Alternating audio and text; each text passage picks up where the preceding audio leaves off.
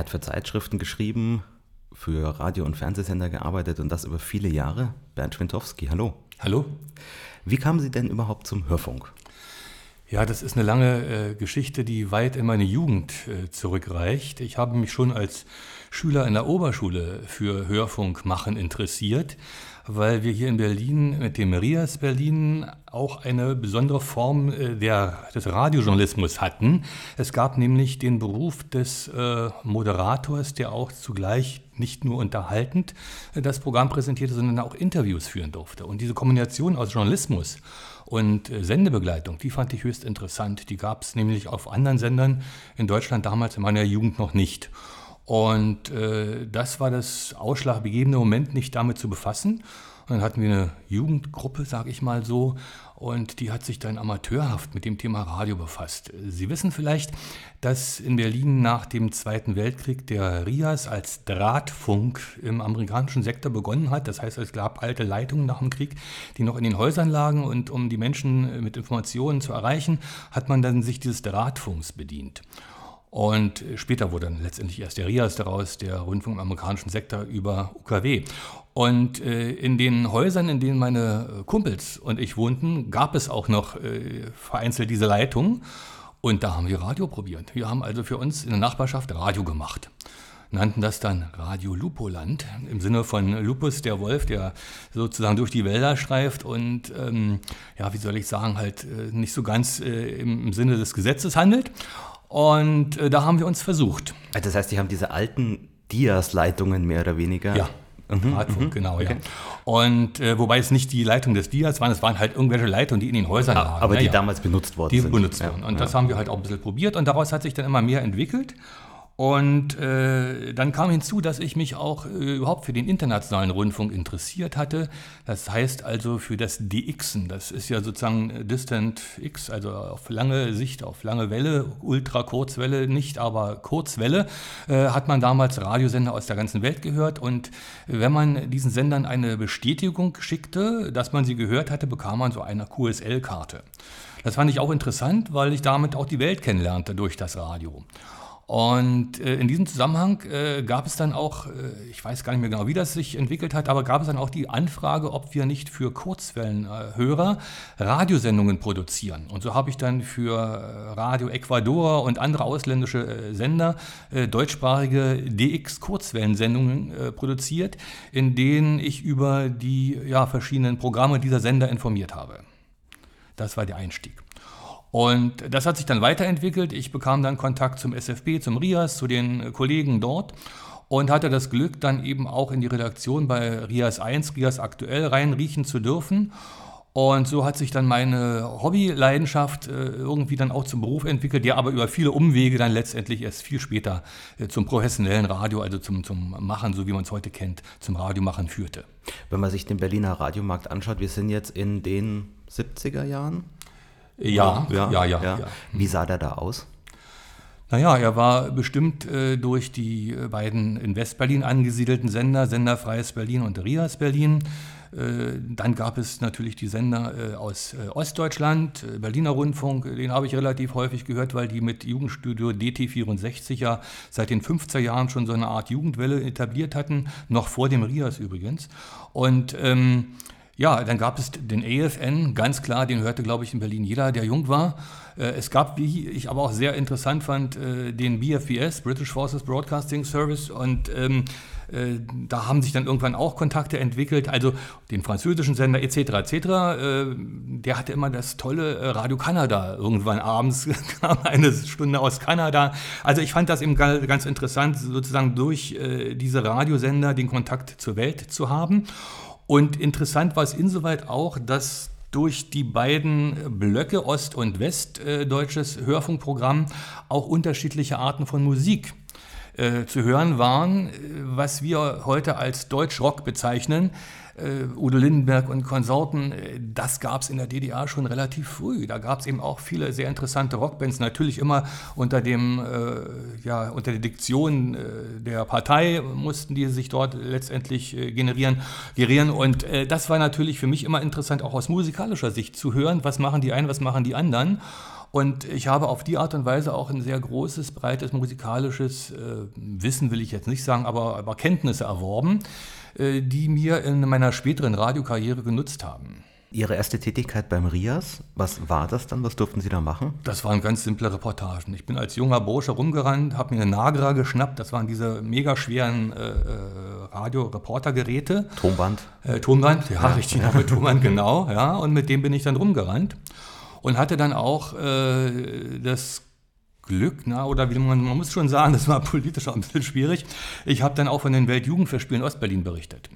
Der Rias war natürlich immer interessiert daran, äh, die Sichtweise der Ostdeutschen zu erfahren, aber möglichst ungefiltert. War nicht so einfach. Also ein Interview mit äh, dem heute noch sicherlich bekannten äh, Frank Schöbel, das mussten wir irgendwie dann auch ähm, abseits der Stasi führen, aber es hat funktioniert, äh, weil der war da auch etwas erfindungsreich, der Frank. Ja, also es war nicht so einfach äh, immer, äh, das alles äh, so äh, ja, aus dem Osten in den Westen zu bringen, aber ich habe es hinbekommen. Ich äh, habe inzwischen auch meine Stasi-Akte mal nachgelesen. Na klar wurde man beobachtet. Äh, aber das war für mich als junger Bursche völlig unwichtig. Ich hatte mir darüber gar keine Gedanken gemacht. Für mich stand eigentlich immer eher so das Radiomachen im Vordergrund und vor allen Dingen eben die Möglichkeit, äh, als Reporter zu berichten. Also das Journalistische war für mich immer sehr wichtig und das war dann später auch äh, sozusagen der ausschlaggebende Moment, zu sagen, ich werde Journalist in erster Linie und bin dann zur Zeitung gegangen. Wie war das damals, ähm, als Journalist die Grenze zu übertreten? Äh, eigentlich nicht möglich. Und wie sind Sie dann drüber? Ich habe, also man durfte offiziell als Journalist nicht einreisen. Ich habe zwar immer wieder ans Außenministerium, äh, Herr Winzer äh, war der Außenminister damals der DDR, dann nannte man die Winzerstuben, äh, habe ich immer meine Anträge gestellt über einen Fernschreiber hier irgendwo in, in, in Schöneberg. Das war ja alles noch kompliziert mit Telex und so weiter. Gab ja auch keine richtig vernünftige Telefonverbindung und da habe ich dann meine Anträge gestellt, um als Journalist einreisen zu dürfen, also ganz offiziell. Das wurde regelmäßig abgelehnt. Hat nie geklappt. Äh, dann gab es aber die besagten Weltjugendfestspiele und das Dolle in der DDR war immer, dass diese Beamten oder diese, diese Entscheider sich derart verklausuliert ausgedrückt haben, dass man sie auch sozusagen aufgrund ihrer verklausulierten Ablehnung äh, mit ihren eigenen Waffen schlagen konnte. Ich bin also einfach mit der Ablehnung äh, zur Grenze gegangen, habe den dann äh, herbeigerufenen Offizier diese Ablehnung gezeigt und habe sie uminterpretiert. Habe gesagt, hier sehen Sie mal, ich habe eine Genehmigung, ich muss jetzt hier rüber zu den Winzerschulen, das habe ich natürlich gesagt, zum Außenministerium und muss mich dort akkreditieren lassen. Das dauert dann eine ganze Weile, habe bestimmt über eine Stunde warten müssen und dann letztendlich hat er mich durchgelassen. Dann bin ich zum Pressezentrum gegangen, habe denen die gleiche Geschichte erzählt und hatte dann meine Akkreditierung für zehn Tage Weltjugendfestspiele. Konnte rein und raus, wann und wie ich wollte war mit den Grenzern, die mich dann immer untersucht haben, auch irgendwann schon sehr vertraut. Und das Interessante war, nach den zehn Tagen war ich dann wieder als Westberliner Privatmann am nächsten Tag drüben und die gleichen Grenzer haben mich völlig anders behandelt. Also erst war es mir so ein, naja, freundschaftliches äh, Gespräch, was man so geführt hat, wenn man äh, kontrolliert wurde. Und später war es dann wieder ganz formal. Also will damit sagen, die Menschen dort an der Grenze äh, waren Journalisten gegenüber immer relativ reserviert eingestellt. Während der äh, Ausnahmegeschichte mit den Weltjugendfestspielen war das dann natürlich etwas anders. Aber im Großen und Ganzen war es für einen Westberliner, zumal jungen Burschen wie mich, eigentlich gar nicht möglich, da drüben zu arbeiten. Man hat das halt dann irgendwann, wenn es eben nicht mehr offiziell war, illegal gemacht. Was war denn die Kontaktorganisation für internationale Rundfunkverbindungen? Auf die bin ich gestoßen, als ich Ihre Bänder durchgesehen ja, habe. Äh, das war eine Krücke. Äh, wir hatten ja, wie gesagt, äh, Radiosendungen gemacht für Kurzwellenhörer, standen damit in, in Kontakt zu anderen Radiosendern in fast der ganzen Welt und haben nun überlegt, wie kriegen wir dann eben auch bestimmte Sender mit zu uns ins Boot, die aufgrund der politischen Verhältnisse schwierig zu erreichen waren. Und dann haben wir halt diese fiktive Organisation gegründet, war ein Club, wenn man so will, und haben unter dem Rubrum dieser äh, Organisation äh, Korrespondenzen angefangen mit diesen Sendern. Und das hat letztendlich dazu geführt, dass wir dann auch bei den Sendern vor Ort waren. Ich war also in Prag beim äh, Czechoslowensko Rozhlas, also bei diesem Radiosender dort, äh, war dort im Studio, hab, äh, wurde interviewt, habe die Leute interviewt, habe dann die, die, Gespräche mitgenommen, habe die dann wiederum bei uns im, in den Programmen eingesetzt und so weiter und so weiter. Wir haben dann irgendwann auch mal eine ganz verrückte äh, internationale Hitparade gemacht, indem wir die Sender gebeten haben, ihre äh, regionalen, ihre, ihre nationalen äh, Musiktitel uns zu senden und zu sagen, was sind so die beliebtesten Titel in ihrem Land und haben das dann zusammengeschnitten, ORF hat mitgemacht, etc. etc. Das alles war äh, für mich insoweit, äh, ja, wenn man so will, die Vorstufe des, des professionellen Radiojournalismus. Ich konnte mich dort erproben äh, konnte Fähigkeiten sammeln, konnte Menschen natürlich kennenlernen, die mir dann auch vielfach weitergeholfen haben habe aber immer auch äh, interessante Beiträge gemacht. Ich erinnere mich zum Beispiel, es gab irgendwann mal eine äh, politische Geschichte in Österreich, äh, Konzentrationslager Mauthausen, das ehemalige, da waren dann bundesdeutsche Politiker und Österreicher haben sich getroffen und da habe ich einen Beitrag gemacht fürs Radio, ganz normal, bin dann zum ORF gegangen, habe den dort geschnitten, überspielt. Äh, das waren halt diese Kontakte, die ich mir vorher eröffnet hatte, die es mir später erleichtert haben, dann meine Beiträge auch absetzen zu können. Okay, also das war letztendlich nichts richtig Offizielles, sondern eher etwas, was.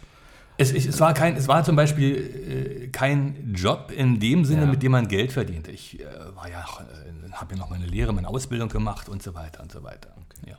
Aber Sie wollten ja Journalist, ich richtiger Journalist, Journalist werden. Wie ging das dann weiter? Ja, irgendwann äh, suchten dann äh, die Berliner Medien Nachwuchs.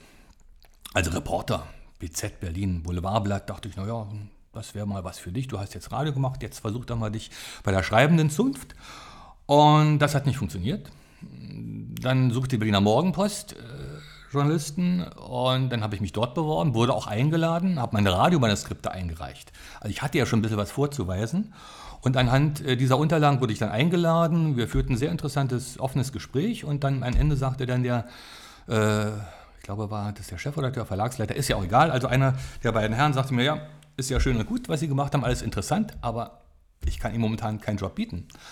Aber was halten Sie davon, wenn ich was habe, melde ich mich bei Ihnen. Da dachte ich, naja, wie das so ist, ne? Wir kommen auf Sie zu. Äh, ja, es ein, verging ein Jahr und er rief an. Also heute, glaube ich, unvorstellbar. Ja, heute will man was mit Medien machen und muss sich dann erstmal übers Kaffee kochen in der Redaktion hocharbeiten. Das ist katastrophal. Und der äh, Chefredakteur rief an, hat gesagt, haben Sie noch Lust? Sag ich, ja, na sofort. Dann habe ich meinen Job aufgegeben und bin dann nochmal äh, neu durchgestartet, habe ein Volontariat gemacht, gut, das wurde dann auch verkürzt, wurde gleich Redakteur. Und so ging dann die Karriere los, die sich dann im Printbereich äh, dargestellt hat. Also von Berlin nach Hamburg zur Bildzeitung, habe dort äh, ein eigenes Ressort gehabt, habe dann dort am Tisch gesessen, habe die großen Schlagzeilen gemacht und andere Dinge auch, habe sehr, viel gelernt, eigentlich in, den, in der kurzen Zeit bei der Bild, äh, anderthalb Jahre oder so, oder ja, habe ich mehr gelernt als in zwei Jahren Volontariat. Und habe das Glück gehabt, tolle Menschen kennenzulernen. Günter Prinz zum Beispiel, Redaktionsdirektor damals bei der Bild, von dem ich viel abgucken konnte. Wir haben in Berlin vorher auch mit ihm zusammen andere Sachen entwickelt. Naja gut, man, man wird dann irgendwann im Beruf, das ist ja heute nicht anders, man wird auffällig im positiven Sinne. Und dann bekommt man Angebote. Und so war das im Prinzip mein ganzes Leben lang. Ich habe immer irgendwelche Angebote bekommen, wurde abgeworben oder so. Und ja, und über die Bild kam ich dann zur Bunden, Unterhaltungsjournalismus in Offenburg und München. Und dann irgendwann, äh, 85 glaube ich, ging das langsam los, oder 84 schon, mit der Frage, was machen wir in Deutschland mit dem Privatradio? Und Hubert Boder, unser Verleger, damals sagte, da bin ich dabei und äh, wir suchen jetzt mal jemand hier im Haus, der Lust hat. Und dann ging mein Finger hoch und sagte, ich habe da auch so ein bisschen Erfahrung und äh, würde doch ganz gerne mir vorstellen können, hier ein bisschen etwas beitragen zu können zur Entwicklung. Und die irrige Annahme war damals, ja, wenn man Privatradio macht, braucht man natürlich Leute. Wo findet man die Leute? Da geht man durch die Diskotheken und sucht sich einen Discjockey und der wird dann sozusagen das Programm gestalten. Ich bin also losgefahren und da wir wussten, es gab in Österreich ja schon so eine kleine private Radioszene, in Tirol, in, in, in Norditalien auch, etc., etc. Ich bin also durch Österreich gefahren, habe abends Diskotheken aufgesucht, habe mir Discjockeys angehört äh, in der an, irrigen Annahme, da sind ja Moderatoren dabei. Hat alles nicht war alles nicht passend. Äh, aber letztendlich war es so dieser Versuch und so haben wir viel in dieser ersten Zeit des Privatradios in Bayern äh, versucht, ausprobiert und ja, Versuch und Irrtum war das dann mehr oder weniger. Habe auch Programmschemata entwickelt, Irgendwann kam das natürlich dann auch auf eine andere Ebene, dann kamen Geschäftsführer dazu und dergleichen mehr. Ich war ja der bunte Mann und hatte auch meinen Job bei der Bunden und habe das Radiothema in München eigentlich nur nebenbei betreut. Äh, der erste Sender, glaube ich, bei dem dann der Verlag Hubert Broder beteiligt war, das war die Musikwelle Süd. Das war ja dieses Konglomerat auf der 89 Megahertz äh, der Frequenz, wo sich dann Uferradio, also Bertelsmann, äh, Springer, Broder und ich glaube auch noch Oschmann also Frequenzen oder den, die Frequenz teilten. Und äh, als Bunte, als Burdermann habe ich dann bei der Musikwelle Süd zuerst angefangen mit Werner Schulze-Erdel, die bunte Stunde. Das will ich mal sagen, will ich mir auch durchaus gerne als Erfolg zurechnen lassen wollen. Äh, ich habe Radio, ich habe äh, Zeitschriftenformate ins Radio übertragen. Also die bunte Stunde war eine Unterhaltungssendung, 60 Minuten, immer wenn die bunte rauskam, aus dem neuen Heft heraus, äh, Gespräch mit den Korrespondenten, mit den Kollegen, die die Artikel verfasst haben über Künstler. Ich habe die auch interviewt, die Künstler oder die Kollegen haben das getan. Wir hatten die Korrespondenten ja in der ganzen Welt sitzen, die ich dann ins Programm mit reingenommen habe. Das war das eine. Wir haben meine Freundin, die Frauenzeitschrift, als, als Programmformat entwickelt. Bild und Funk als Fernsehzeitung wurde auch mal probiert. Also diese Idee aus dem äh, Printbereich in den Hörfunkbereich überzuwechseln, war, wie ich fand, ein tolles journalistisches Format. Heute nicht mehr darstellbar. Nicht? Äh, wir kennen ja letztendlich die Radiogeschichte aus den USA, wo große Unternehmen, Procter Gamble und, und so weiter, wo die dann als Sponsoren von, von Radiosendungen aufgetreten sind, Shows äh, gesponsert haben. Äh, dieses, diese Idee ist in Deutschland, glaube ich, hat nie richtig wirklich Fuß gefasst. Wenn ich später mal irgendwelche Leute, Leute angesprochen habe, wollen wir bartern. Der Begriff des Barterns im Hörfunkbereich war gar nicht bekannt. Aber egal, also äh, wir haben probiert und ich denke, äh, wir kennen ja alle heute Antenne Bayern. Die Keimzelle war damals in München unter Führung die 89 Megahertz. Wenn wir uns das Programm anschauen, 84, 85, wo das ganz frisch war, ähm, wie sah das denn aus? Es waren mehrere Anbieter, ja. Hm. Hat das denn harmoniert oder? Nicht unbedingt. Nicht unbedingt. Also die neue Welle, jetzt fällt es mir wieder ein, so hieß die eine, äh, der eine Anbieter auf unserer Frequenz, wurde dann von den Kollegen äh, von, von UFA Radio als neue Pelle äh, diskreditiert. Wir hatten, glaube ich, auch noch einen kirchlichen Sender, eine Stunde in der Woche auf dem Programm, äh, der dann auch immer die, die Quoten nach unten getrieben hat, wenn er dran war. Äh, wir mussten ja immer übergeben. Man saß ja nicht gemeinsam in einem Studio, die hatten in ganz München verstreut eben ihre, ihre Sender, ihre, ihre Studios stehen und in Unterföhring saß also äh, die Musikwelle Süd und äh, Radio 89, das war Springer. Die Kollegen von der UFA saßen irgendwo in Schwabing und in Neuperlach saßen, glaube ich, auch noch Leute und die mussten immer zusammengeschaltet werden. Dann gab es immer zur vollen Stunde, wenn das Programm wechselte, also von einem Anbieter zum nächsten überging, äh, eine kurze Schaltpause. Die Kollegen der Technik, dort, dort in Unterföhring arbeiteten, waren auch noch ausgebildet im Rundfunkstudio da in, in, Nürnberg bei der Schule für Rundfunktechnik und die fuhren natürlich ganz lange Blenden, wie man das auch beim Bayerischen Rundfunk kannte. Äh, das, das, was ich so eigentlich später dann gerne gemacht habe, das Kurze, das Zerreißen und das, das Spielen mit dem, den Illusionen der Hörer im Kopf, Radio sozusagen als, als Bildmedium durch Geräusche zum Leben zu erwecken, das, das war damals noch gar nicht machbar. Wollte man auch nicht. Naja, und bei diesen Hin- und Herschalten gab es natürlich dann manchmal auch Sendepausen, Löcher, wie man so schön sagte. Äh, es gab dann Animositäten äh, zwischen den Einzelnen. Aber irgendwann hat sich das alles dann zusammengerüttelt. Man fand sich zusammen, es gab einen Geschäftsführer. Äh, der erste kam, glaube ich, sogar aus dem Burda Verlag. Und äh, der hatte dann die äh, schöne Aufgabe, alle äh, Gesellschafter zusammenzuführen, ein einheitliches Programm zu entwickeln, das dann schließlich als Radio 1 äh, an den Start ging. Also wir hatten äh, noch ein Relikt, glaube ich, aus der Zeit von Springer, Karl-Heinz Hollmann aus Hamburg bei uns. War natürlich ein Journalist alter Schule und äh, ihm äh, war es wichtig, das Radio als schnelles Medium auch zu etablieren, was es ja auch de, de facto ist. Und er hatte dann äh, die tolle Idee, äh, mitten im Moderationsstudio auch einen Ticker aufzustellen, der dann immer im Hintergrund ratterte. Das heißt also die Nachrichten von DPA und den Agenturen aus dem äh, ich weiß nicht, das war so, so ein Nadeldrucker, äh, rausdruckte. Und das macht natürlich immer die irrigsten Geräusche, ist klar, kann man sich ja vorstellen und war für einen Radiosender völlig äh, unmöglich. Vor allem hat es auch nichts genützt. Der Moderator hatte gar keine Zeit, sich die Blätter abzureißen, zu lesen, was da reinkam. Aber für Hollmann war das so äh, eine Inkarnation des Aktuellen, des Schnellen und wir sind ganz nah dran. Also man hat, hat da eben viele Dinge probiert, die letztendlich aber dann doch in eine gewisse Formatierung des Programms äh, gemündet sind. Und auch dort hat man natürlich immer noch, äh, ja, wie will ich, will ich, sagen, also man hatte immer noch die Möglichkeit, äh, kleine Spielwiesen zu haben, um sich zu erproben.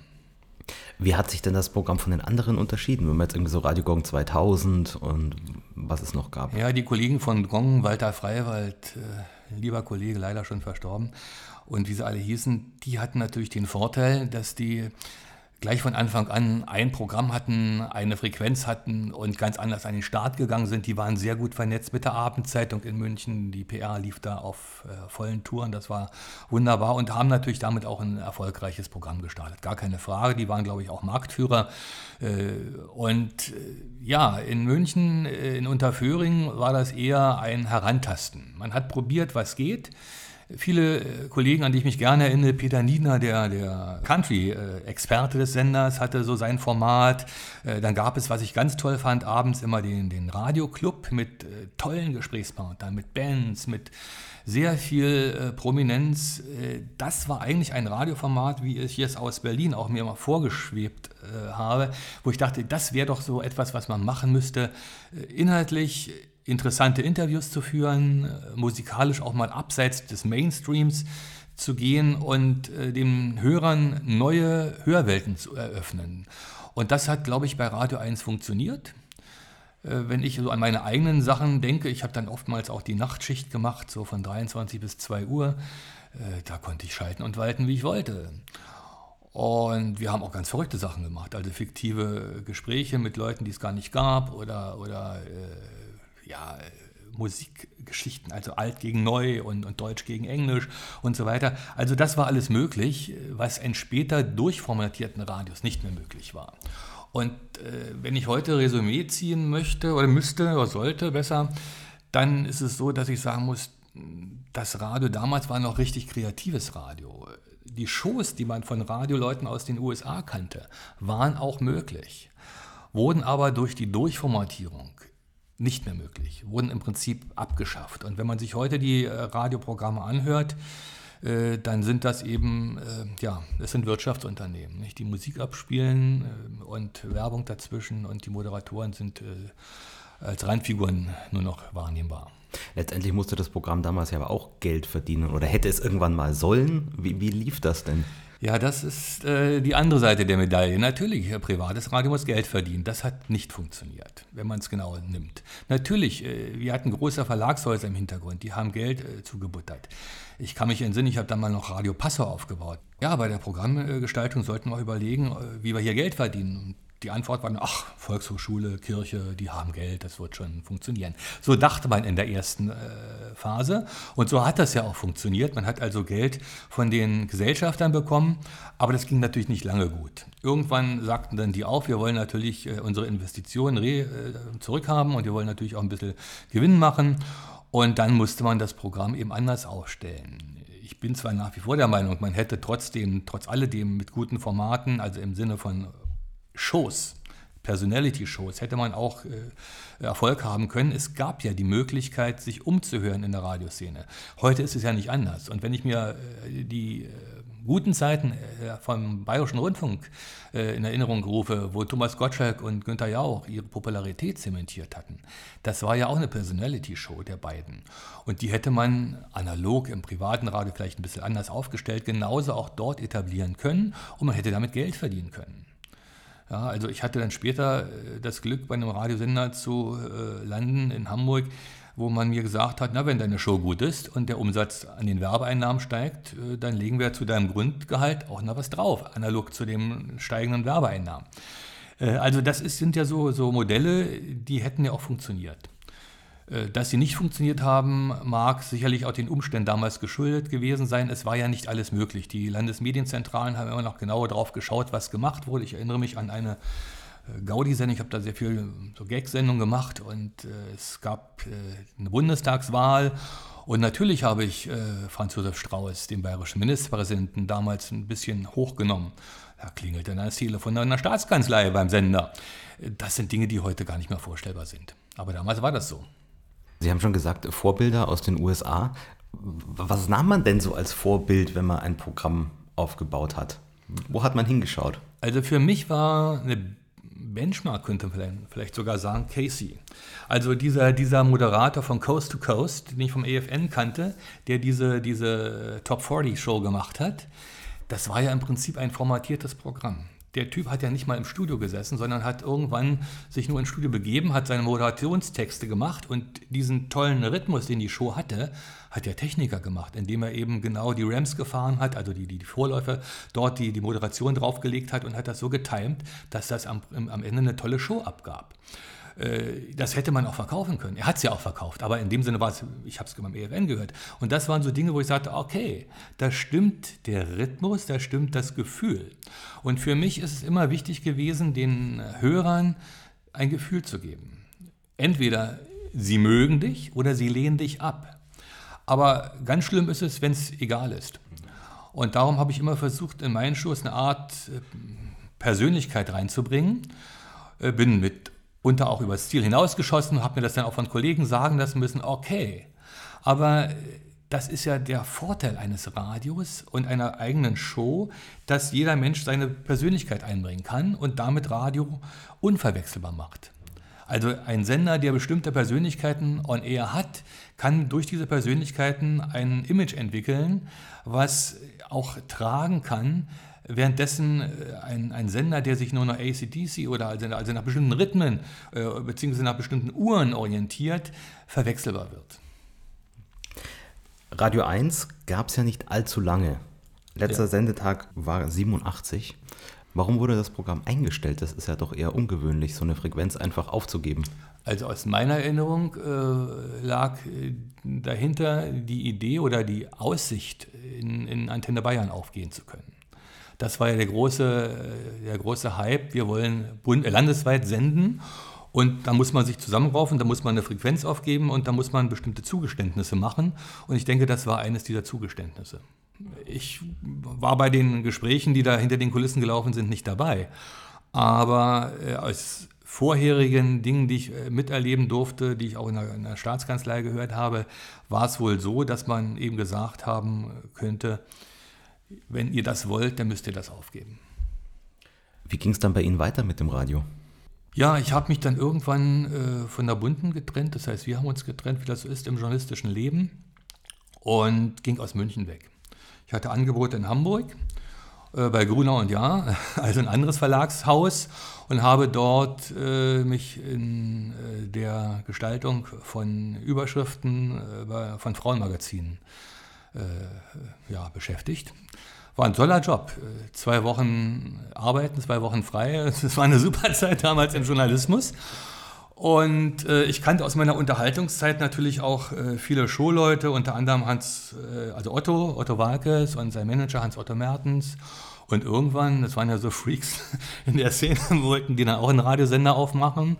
Und äh, Otto und Hans-Otto hatten dann auch Gesellschafter, Partner dabei, die Geld bereit waren auszugeben. Und dann kamen wir auch so ins Gespräch, ja, und dann trafen wir uns mal und haben so ein paar Ideen ausgebrütet und irgendwann entwickelte sich das dann auch äh, ganz konkret. Kam ein anderer Kollege, Bekannter aus München hinzu, der wurde dann Geschäftsführer und fragte, Bernd, hast nicht Lust? Und ja, und wenn ich dann in München, in Hamburg war und dort meine, meine Frauenzeitschriftentitel machte, bin ich dann mal mittags rübergegangen, habe eine Stunde ein Programm gemacht und daraus entwickelte sich dann eben auch die Frage, ob ich nicht mehr machen wolle. Und so kam ich zu Radio 107 in die Morgenlaune. Das heißt also die 6 bis 9 Uhr Schiene morgens. Und das war für mich eigentlich so mit die, ja, die kreativste Radiozeit.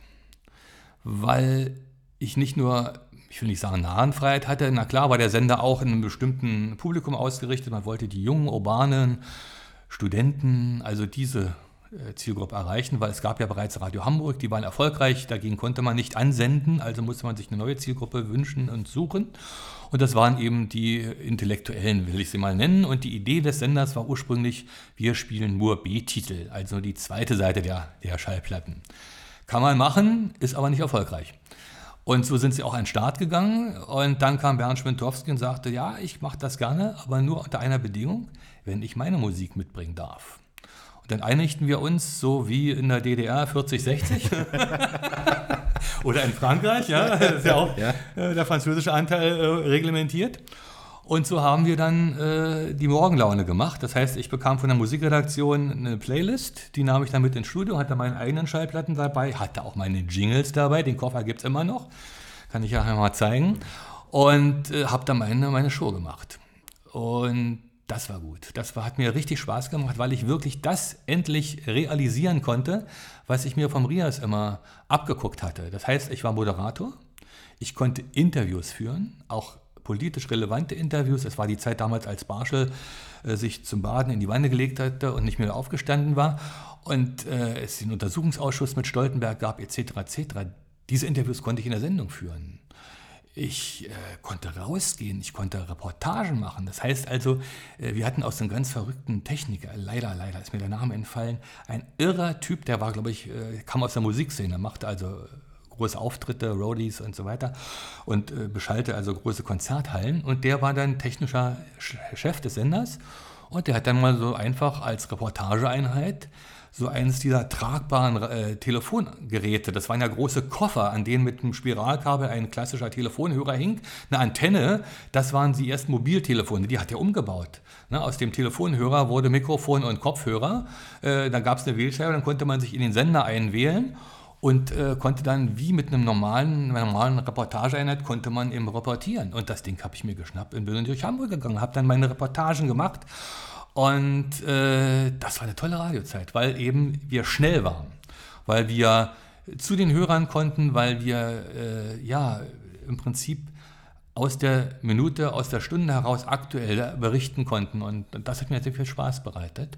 Und weil es eben auch ein großer Freiraum war, wo wir uns weiter journalistisch, inhaltlich, äh, programmlich entwickeln konnten. Mal so einen Tag Radio 107 durchskizziert? Ja, es gab die Nacht, die war in der Regel, in der Anfangszeit war sie, glaube ich, auch noch durchmoderiert, also live. Dann, glaube ich, liefen Bänder. Das ist mir aber nicht mehr so gegenwärtig. Ich weiß nur, wenn ich morgens um vier oder fünf in den Sender kam, um sechs war ich dran, dann war vorher dort niemand mehr im Studio. Ne? Ich glaube, ich war der Erste. Und ähm, ja, sechs bis neun die frühe Sendung. Dann kam Norman der Welz, also Norman Welz, der machte dann den Vormittag. Dann gab es eine Mittagszeit, die ich da mal vorher gemacht hatte. Am Nachmittag äh, bin ich jetzt nicht mehr so fit zu sagen, was war. Da habe ich meist geschlafen, weil wenn man so früh raus muss, muss man nachmittags ja irgendwie einen Schlaf nachholen. Und abends gab es dann eben äh, inhaltliche Sendungen. Auch wie in München bei Radio 1 äh, in Gesprächssendungen es wurden auch Randgruppen äh, sind zu Wort gekommen. Also äh, was man heute hier als, als bunte Community bezeichnet, äh, war damals alles schon auf dem Sender. Die Morgenlaune, was waren da so Programmelemente? ja, äh, was waren Programmelemente? Das, was ich machte. Also ich hatte mir ein Horoskop ausgedacht. Das heißt also, habe mir irgendwelchen Blödsinn ausgedacht. Habe also den Leuten jeden Tag ein Horoskop gebracht. Ich habe immer den Wetterbericht nicht als Wetterbericht, sondern als Brettergericht und äh, die Lüneburger Heide als Lüneburger Heidi apostrophiert. Habe also im Prinzip das klassische Radioprogramm, was man sonst so kannte, äh, immer persifliert. Neben den journalistisch, inhaltlich relevanten Beiträgen natürlich. Habe also äh, auch Musiktitel nie von A bis Z gespielt und dann bin reingegangen in die Rams, habe äh, in, die, in, die, in die Taktung gesprochen, habe äh, bei Diana Ross äh, ein, ein, ein wieherndes Pferd statt des Namens Ross ertönen lassen und dergleichen mehr. Also habe mit den Vorstellungskräften der Hörer gespielt. Und äh, das hat man mir ziemlich freigelassen. Ja, und klar, man hat über das eine oder andere Mal auch gesprochen, kann man das so oder so machen, aber eigentlich war das äh, eine kreative, freie Zeit, die eben, äh, was ich als Radiomachen bezeichne, die Möglichkeit gegeben hat, Personality zu entwickeln. Und andere Leute haben halt anders moderiert. Wir hatten auch Moderatoren äh, oder besser Reporter, die haben Kulturbeiträge über, über Opernstücke ins Programm eingebracht, 1,30, 2,30, manchmal sogar 5 Minuten. Also es gab diese breiten Möglichkeiten. Und wenn es mir dann etwas zu kulturell lastig wurde und man dann von, von irgendwelchen Sprachbegriffen um sich schlug, mit denen der normale Hörer dann nichts anzufangen wusste, habe ich das auch auf die Schippe genommen. War okay. Man konnte also sich auch neben sich stellen. Man, ich habe auch Fehler gemacht, na klar, natürlich macht man ja, wenn man mehr oder weniger nicht nach einem klaren Schema arbeitet. Aber es war, es wurde gutiert. Der Erfolg hat sich der eingestellt, wie man sich das dachte, gegen Radio Hamburg und NDR 2? Also wir waren erfolgreich. Wir haben die Zielgruppe zu 100 Prozent erreicht aber sie war zu klein. Das heißt also, am Ende des Tages war es dann so, dass man mich gefragt hat, willst du fest, ich war Freier, ich war eigentlich immer nur freier Mitarbeiter, willst du fest zu uns kommen? Und wie das so ist, äh, man ist ja auch ein Mensch, der Lebensziele verfolgt. War denn das, was mir der Sender äh, bieten konnte, äh, nicht entsprechend dem, was ich in München vom Verlag Gruner und Jahr geboten bekommen habe. Ich bin dann wieder zurückgegangen nach München und bin dann wieder in den Printbereich gewechselt. Habe also mein großes Lieblingsthema Radio aufgegeben zugunsten des schnöden Mammons, aber auch einer sehr herausfordernden Aufgabe in München, die mir sehr viel Spaß bereitet hat, dann auch in den nächsten Jahren im Printbereich. Aber das war ja nicht das letzte Kapitel Radio. Nein, nein, Radio 107 ging weiter. Äh, und ich habe das dann aus München äh, verfolgt und ähm, ja, habe dann irgendwann mitbekommen, dass der Sender äh, ja, verkauft wurde. Nicht? Irgendwann habe ich auch mal gesagt, dass von, von Otto oder Hans Otto, äh, ja, schön und gut, aber irgendwo muss auch Geld fließen. Und dann haben die wohl ihre Anteile verkauft und aus äh, Radio 107 wurde dann, glaube ich, Alsterradio und dann äh, wechselte da auch wieder später äh, die Musikfarbe. Alles ging immer hin und her. Schade, sehr schade. Aber es war auch nicht Ihr letztes Kapitel beim Radio. Beim Radio war das nicht mein letztes Kapitel. Ich war da in München äh, bei Gruner und Jahr. Und äh, es gab dann die MBT, Mediengesellschaft Bayerischer Tageszeitung. Die entwickelten ein Mantelprogramm. Und Wolfgang Sabisch war damals der Chef von das Ganze, also der, der sozusagen das aufbauen sollte. Äh, da war die MBT noch ganz am Anfang. Mal vielleicht kurz einhaken. Ja. Ein Mantelprogramm, wozu hat man das entwickelt? Ja, es gab, ach ja, natürlich, muss man den Hörern erklären. Es gab äh, natürlich die vielen inzwischen lokalen Radiostationen in Bayern, die natürlich nicht das Geld hatten, ein Vollprogramm selber zu produzieren. Man hat sich dann meist bei den Sendern auf die Morgen, also auf die lukrativen, wirtschaftlich lukrativen Morgenstunden kapriziert, hat dort dann live berichtet, hat vielleicht am Nachmittag oder Abend nochmal was gemacht. Ansonsten aber gerade in der Nacht und ansonsten äh, sich äh, von einem Mantelprogramm äh, sozusagen die Beiträge oder die besser die, die Sendungen liefern lassen und hat die dann eingespielt. Äh, das waren ursprünglich vor allen Dingen die Nachtschienen, die bedient wurden. Äh, später kamen dann natürlich auch äh, tagsüber einige Dinge hinzu, aber vor allen Dingen auch mh, mm, Inhalte, die teuer waren, Nachrichten zum Beispiel. Und äh, das war eines der ersten Aufgabengebiete der MBT, eben solche Dinge den Lokalstationen anzubieten, damit sie eben äh, als fast Vollprogramm auch über den Ether gehen konnten. Denn die Voraussetzungen, um eine Lizenz fürs Radio machen zu bekommen, war ja immer noch einen bestimmten Wortanteil zu haben, relevante Inhalte anbieten zu können. Und äh, das konnten die Lokalsender natürlich vor Ort machen, aber eben nicht äh, über äh, den, den Ort, äh, den, die Senderegion hinaus. Und da war die MBT im Spiel. Und ähm, wie hat sich dieses Programm dann gestaltet? Naja, es war, es war im Prinzip ein, ein äh, Programm ohne Format weil man natürlich immer zur vollen Stunde raus war. Das heißt, die spielten ihre eigenen Jingles, ihre Senderkennungen. Dann kam der äh, Nachrichtensprecher aus München, äh, dann kam äh, der eigentliche Lokalsender wieder oder in meinem Fall dann wurden aus München dann die ersten eigenen Sendungen hinten rangespielt. Und die mussten immer so gestaltet sein, dass der Hörer dort, wo er uns empfangen hat, nicht unbedingt lokalisieren konnte, wo man saß. Also die Uhrzeit war klar, das war nicht das Problem. Aber äh, wenn ich aus dem Fenster des Studios guckte und in München schien die Sonne, aber in Kronach regnete es, dann wäre das ein Bruch gewesen. Also von daher musste man gewisse Dinge weglassen.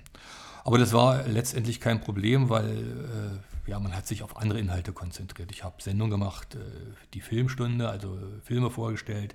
Ich habe äh, Deutsch-Rock äh, oder andere ähnliche Musiksendungen gestaltet, Nachtprogramme gemacht, solche Dinge halt wieder ein bisschen Radio gemacht. Bis wann waren Sie da dabei? Ich glaube, es war bis 89, weil die Mauer fiel in Berlin. Und da ich ja hörbar Berliner bin, habe ich gesagt, okay, jetzt muss ich nach Berlin. Und in der Nacht, als die Mauer fiel, und da habe ich am nächsten Morgen das erste Flugzeug. Ich habe meiner Chefredakteurin gesagt, Sie können jetzt machen, was Sie wollen. Ich verlasse hier heute die Redaktion, ich muss nach Berlin und wenn Sie mich rausschmeißen, ist auch okay, aber ich gehe jetzt nach Berlin. Habe mir äh, ein, ein Thomann-Gerät geschnappt beim Wolfgang und bin dann für die MBT nach Berlin gegangen, um äh, in diesen Tagen des Mauerfalls dabei zu sein. Der Flieger nach Berlin war morgens noch relativ leer. Ich habe Günther ja auch getroffen, wir wunderten uns beide, dass äh, der Flieger nicht voll war. Wir dachten ja, alle müssten jetzt nach Berlin, aber war gar nicht so. Die Münchner äh, blieben lieber in der Stadt. Es gab ja auch eine Schlagzeile einer Münchner Boulevardzeitung, die da lautete, wer soll das bezahlen? Als Reaktion auf den Mauerfall. Und äh, die Bayern hatten, glaube ich, immer so ein bisschen eigentümliches Verhältnis zu den Dingen, die da in der künftigen Hauptstadt losgingen. Naja, ich war dann Tage in Berlin, habe auch die ersten, glaube ich, drei Tage ohne Schlaf ausgehalten. Es war Adrenalin pur. Äh, es war äh, Chaos und Wahnsinn und ich bin mit meinem Reportagegerät äh, durch die Straßen gegangen, habe an Pressekonferenzen in Ostberlin teilgenommen, habe meine Reportage, habe mit Leuten gesprochen, habe Reportagen gemacht, habe für alle möglichen Radiosender berichtet was mitunter aus Ostberlin schwierig war. Es gab ja keine Telefonverbindung. Man konnte in irgendein Interhotel gehen, musste dort ein Telefongespräch anmelden, musste warten. Aber das habe ich gar nicht gemacht. Das war ja einfach. Über den Ausländerübergang, wo Diplomaten darüber konnten, konnte man noch so rübergehen. Die Grenzer standen daneben, guckten zu. Dann ging ich drei Meter weiter in den Westteil der Stadt, habe mir die nächste Telefonzelle geschnappt, immer ausreichend Kleingeld dabei und habe im Sender angerufen, habe dann über den äh, Hörer der Deutschen Bundespost äh, meinen Bericht durchgegeben. So war das damals. Und habe natürlich auch Mitschnitte gemacht, habe die Dinge mitgebracht und bin dann später, als ich wieder äh, in München war, ins Studio gegangen, habe dann daraus auch eine 60-Minuten-Sendung gemacht, also meine Eindrücke äh, während dieser Zeit. Und das war für mich dann eigentlich wieder der Punkt, wo ich sagte, okay, Radio wäre schön, aber noch schöner ist Berlin. Und dann bin ich nach Berlin zurückgegangen. Nicht gleich, irgendwie erst im Laufe des nächsten Jahres, 90, Ende 90 oder so, das kann ich jetzt nicht mehr so genau verifizieren aber eben doch nicht zum Radio, weil der Verlag Gruner und Jahr sich in Ostberlin im Berliner Verlag engagierte. Dort gab es ja viele Zeitungen, Zeitschriften, äh, die eben sozusagen äh, man gerne übernehmen wollte. Und die suchten dann eben Kollegen, äh, die nach Berlin gingen und da ging wieder meine Hand hoch und dann bin ich nach Berlin gegangen und sagte auch hm, zum Verlagsleiter, ich würde gerne wieder auf die Straße. Ich war damals in München in der Chefredaktion mit angesiedelt, aber ich wollte wieder Reporter sein weil diese Zeit, dieses Mauerbruch für mich wieder so, mich so angefixt hatte. Und er sagte, Sie sind zu teuer. Sie müssen in die Redaktionsleitung. Also bleib, blieb ich dann dort sitzen und äh, habe dann äh, ostdeutsche Zeitungen, Zeitschriften besser auf den westdeutschen Markt vorbereitet mit äh, Kollegen aus Ost- und Westdeutschland. Das war eine sehr tolle Zeit, muss ich ehrlich sagen. Da habe ich das Radio auch nicht vermisst weil das Menschliche für mich da im Vordergrund stand. Die Zusammenarbeit mit ostdeutschen Kollegen, die super ausgebildet waren. Ja, man kann ja darüber denken, was man will, dass sie natürlich auch indoktrinierten Journalismus betrieben haben oder betreiben mussten. Aber mir sind Sachen äh, passiert. Zum Beispiel gab es einen Chefredakteur einer Zeitschrift, äh, wo mir dann später die Leute auch gesagt haben, naja, der hinkt sein Fädchen im Wind, der kommt auch äh, aus der Nomenklatura, ja, aus, den, aus, den, aus der SED-Parteiführung. Und der andere, der ein Stalinist war, der wirklich gegen den Westen war, der aber war ehrlich. Man wusste, woran man war bei dem Menschen. Und solche Begegnungen hatte ich viele. Also Menschen, die offen waren, die ehrlich waren, wo ich aber wusste, dass die nicht auf meiner Seite stehen, aber mit denen man besser umgehen konnte, weil sie eben nicht äh, hinterrücks irgendwie äh, aktiv waren. Und es gab die andere Seite der, der Menschen, die mir begegnet sind. Aber das Dollste war eben wirklich äh, auf der Ebene der Redaktion mit Menschen zusammenzuarbeiten, äh, die eben sehr gut ausgebildet waren, ein hohes Wissen hatten, nur eben äh, nicht die Erfahrung hatten, Zeitungen, Zeitschriften zu machen, wie wir sie im Westen gemacht haben und wie wir sie nun auch versuchten, nach Ostdeutschland zu bringen. Ich habe auch gelernt, dass manch ein Verlag und sicherlich auch meiner in dem einen oder anderen Fall die Zeitschriften nur übernommen hat, weil er die Abonnenten haben wollte und sie dann über kurz oder lang wieder eingestellt hat, weil er hat ja eigene Titel, die er den ostdeutschen Lesern nahebringen wollte. Das gab es natürlich auch. Also da ist auch viel Porzellan zerstört worden. Das habe ich auch miterlebt. Aber es war eine Zeit, äh, es war die richtige Entscheidung, wieder dahin zu gehen. Und wenn ich dann am Ende des Tages heute resümiere, ich bin dann nicht mehr zum Radio gegangen, auch nicht von Berlin. Ich habe dann zwar hier mit meinem eigenen Studio wieder Beiträge gemacht und dergleichen mehr, wenn man so will, zugeliefert, das eine oder andere, aber eher dann nur redaktionelle Beiträge. Aber äh, es ist schon komisch, ne? ich bin Berliner, aber es ist mir nie vergönnt gewesen, hier in der Stadt mal Radio zu machen. Beiträge, ja, natürlich, klar, die sind auch gelaufen. Aber so eine Show, wie ich die in München, in Hamburg oder andernorts gemacht habe, äh, die hatte ich hier nie. So ist es vielleicht, äh, wenn man sagen kann, der Prophet gehört nicht zum eigenen Land. Ne? Wenn Sie heute das Radio einschalten, was hören Sie dann? Also ich sag mal so, wenn ich heute das Radio einhöre, äh, einschalte, höre ich Beliebigkeit. Das ist es leider. Und es ist schön, wenn sich dann die Sender immer wieder nach der nächsten MA freuen, zu sagen, wir sind die Nummer eins. Und gerade im Berliner Markt äh, kann man dann die Pressemeldungen nebeneinander legen und jeder ist die Nummer eins in seinem Segment, was natürlich nicht gesagt wird. Und äh, es ist leider austauschbar. Das ist so schade. Die Sender heute äh, ja, leben alle nach Uhren, in denen vorgegeben wird, wann was gesagt wird, wie es gesagt wird. Und die Personality, die Persönlichkeit der Moderatoren bleibt auf der Strecke. Ich verstehe auch mittlerweile nicht äh, den Sinn der äh, Doppelmoderation in der Morgensendung, weil wenn es 90 Prozent der Sender machen, dann würde ich es nicht tun, gerade um mich abzuheben. Äh, ich verstehe nicht, warum man glaubt, die lustigste Morgensendung dadurch äh, etablieren zu können, indem man bei jedem zweiten Satz lacht, obwohl es keinen Grund zum Lachen gibt und dergleichen mehr. Und auch die Jingelei, ich muss mich da äh, durchaus selber an die eigene Nase fassen, ähm, habe auch viel zu viel oftmals gejingelt, aber die Jingelei zwischen den Titeln, äh, die immer wiederkehrende Ansage des Programms, was man gerade eingeschaltet hat, ist redundant. Stattdessen äh, vermisse ich eben wirklich das Kino im Kopf. Bernd Schwintowski, ich danke vielmals für das Gespräch. Sehr gerne.